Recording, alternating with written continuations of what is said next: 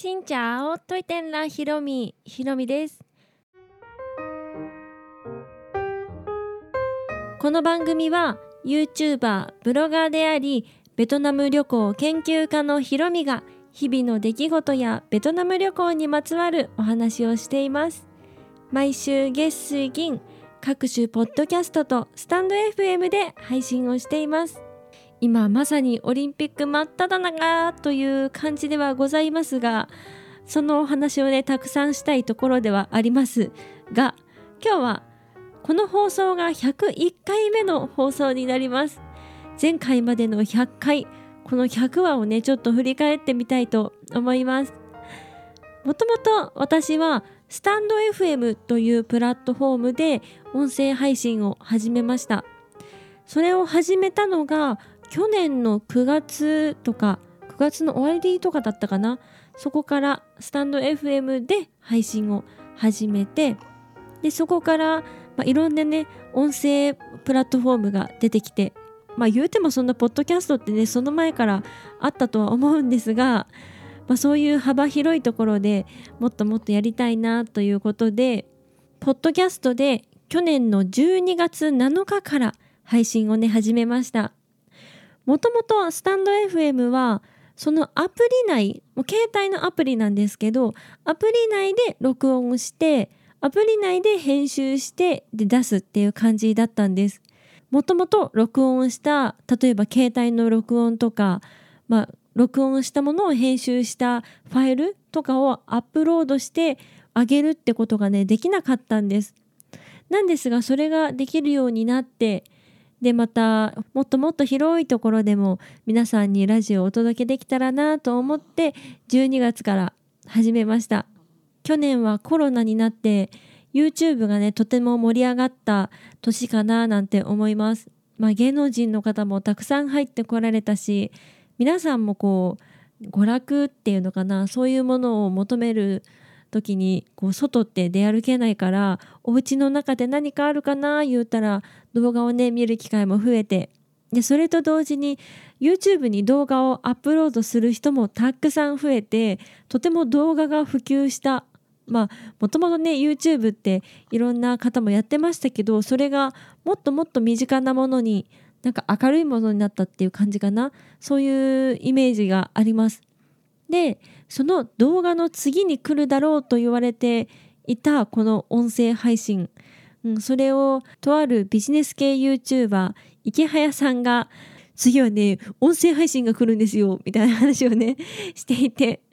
でせっかくだからあの、まあ、YouTube をね映像と音声って感じですけど本当にこの音声だけのプラットフォームに挑戦してみようと思ってそこからスタンド FM を始めたのかな？池早さんはもともとヒマラヤっていうアプリでねやっていて私もそっちでやろうかななんて思ったんですがそのやろうかなって思ったタイミングでスタンド FM っていうプラットフォームがあるのを知ってね最初こういうの始める時ってなんかどれでやればいいかよくわからなくってでなんとなく直感でスタンド FM がいいんじゃないかなと思ってヒマラヤはやろうと思って登録しただけだったのかな？それでスタンド FM で始めてみて。スタンド FM って音声配信だけじゃなくってライブ配信もねできてライブでこうチャットみたいのもできたりとかしてまあなんか本当に YouTube の音声バージョンだなぁなんて思いながら始めてそこからの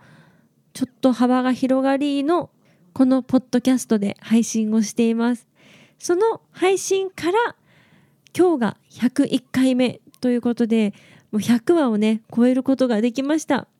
新しいことを始める時ってまずどうやってこうそれを使いこなすかっていうのをこう考えるじゃないですか。でも何もわからないからとりあえずやってみようっていう感じで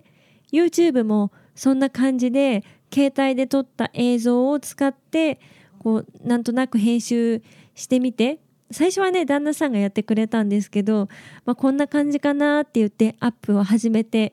そこからいろんなこだわりとかもっとこうやった方が映像が綺麗なんじゃないかとか音声も聞こえやすいんじゃないかなって言ってこう考えているうちにカメラがいいものになっていったり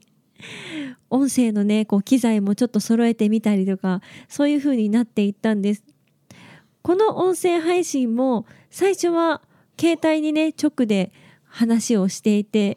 その後ピンマイクで話をしていてとこういろいろ試行錯誤を重ねた上で今はですね手話というダイナミックマイクを使って録音をしています。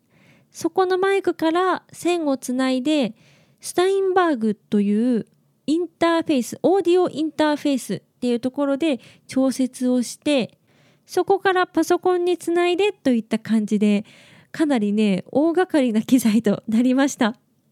なので録音をするたんびにちょっとそういう機材出してというのはあるんですがまあそれはね旦那さんがやってくれてて。結構音声配信って手軽にできるよとか、まあ、携帯1個でできるよってもちろんできるんですけどこうちょっとこだわるというかせっかくねこう何て言うんだろう。YouTube だったらこう音声だけじゃなくって映像の効果もあってこう音声だけじゃないじゃないですか。だから工夫すべきところがたくさんいろんな面であると思うんですけど音声配信って本当に声だけだからこの声の音質とか音圧とかそういうのにこだわらなければ本当にもうそれに尽きるという感じ。なのでそれを突き詰めた結果こんな風になりました。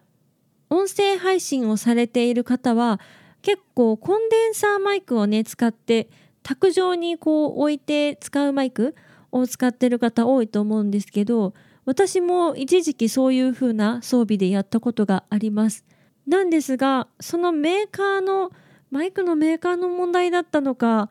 なんだろうこの部屋の環境なのか？あんまりね音質が良くない気がして。でまあいろんなねものでピンマイクの方がいいんじゃないかとかいろいろ実験した結果がこの形となりました。まあねお家でしかねこういうの装備ができないのでお家でしか録音できないっていうのはあるんですがそれでも自分がねラジオを聴く時ってやっぱりこう声とか音とか私結構そういうの敏感なのでそういうのをちょっとでもね快適に聞こえやすい音質になればいいなと思って毎回そうやって工夫しています。この100回の配信を始めた12月7日はもう本当にねつわりの真っ最中だったんです。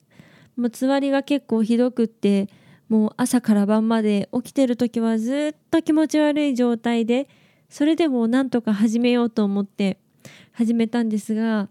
まあね、まあ、マイクに喋ってるだけ言ったらだけなのかもしれない。この状況がめちゃくちゃ苦しくって。座り真っ最中に YouTube も撮影したことがあって。もうその時はねもう見た目もね映像も映るから意識しないといけないところたくさんあってそれはそれでこう張り詰めながらうーってなりながら撮影してて音声配信だったらちょっとまあ楽というかできるかなと思ったらもう声でこの話すだけで結構苦労しました。つわりがね終わってからも妊娠中はねこうなんだろう息がアップアップしてるのかなかなかこう喋りが続かなくって途中でもう息が絶え絶えになっちゃうもう本当に喋ってるだけなのにそんな状態になっているっていうところもあってこの100回はねなんかいろんな山あり谷あり個人的にはねそんなものがありながらの道のりでした。そうやって配信を重ねてきてついこの間ですね車に乗ってお出かけする時にこう携帯と車が Bluetooth でつながるっていうのがねあるのを初めて知って。車がというかカーナビと携帯かな？がつながって携帯の、まあ、例えば YouTube 流したら車でその音が聞こえるみたいなのができてでそれでねちょっと自分のラジオ配信どんな感じなのか聞いてみようと思って流してみたんです。ラジオって言ったら車で聞くっていうイメージが私あるんですがどんな感じで聞こえるのかなと思ってでそうしたらなんかこうあこういう風なんだなって自分でね客観的にこう初めて知れて普段携帯でねどんな感じかなって聞くことできてもこうなかなかいろんなねシチュエーションで聞いてくださってる方いると思うのでこうラジオらしく聞いたらどうなんだろうなとか思ってあこんな感じなんだ。じゃあもっとこうやった方がいいかなっていうそういう積み重ねがこれからもできそうだなと。それは YouTube と同じですね。YouTube もそうだしもう人生もそうかもしれない。そんな感じで100回を重ねてきたのでこれからま200回300回と、まあ、いろんな方にね聞いていただけてちょっとでも明るくて楽しくって癒しな時間をお届けできたら嬉しいです。というわけで今日は今までの100回の配信を振り返ってみましたこの配信は毎週月水金各種ポッドキャストとスタンド FM で配信をしています。日々の出来事やベトナム旅行についてまた皆さんからいただいたお便りについてもお答えをしています。お便りフォームからスタンド FM の方はレターから質問やメッセージこんなことお話ししてほしいなどありましたら送っていただけたら嬉しいです。それではまた次の配信でお会いしましょう。変がプラン。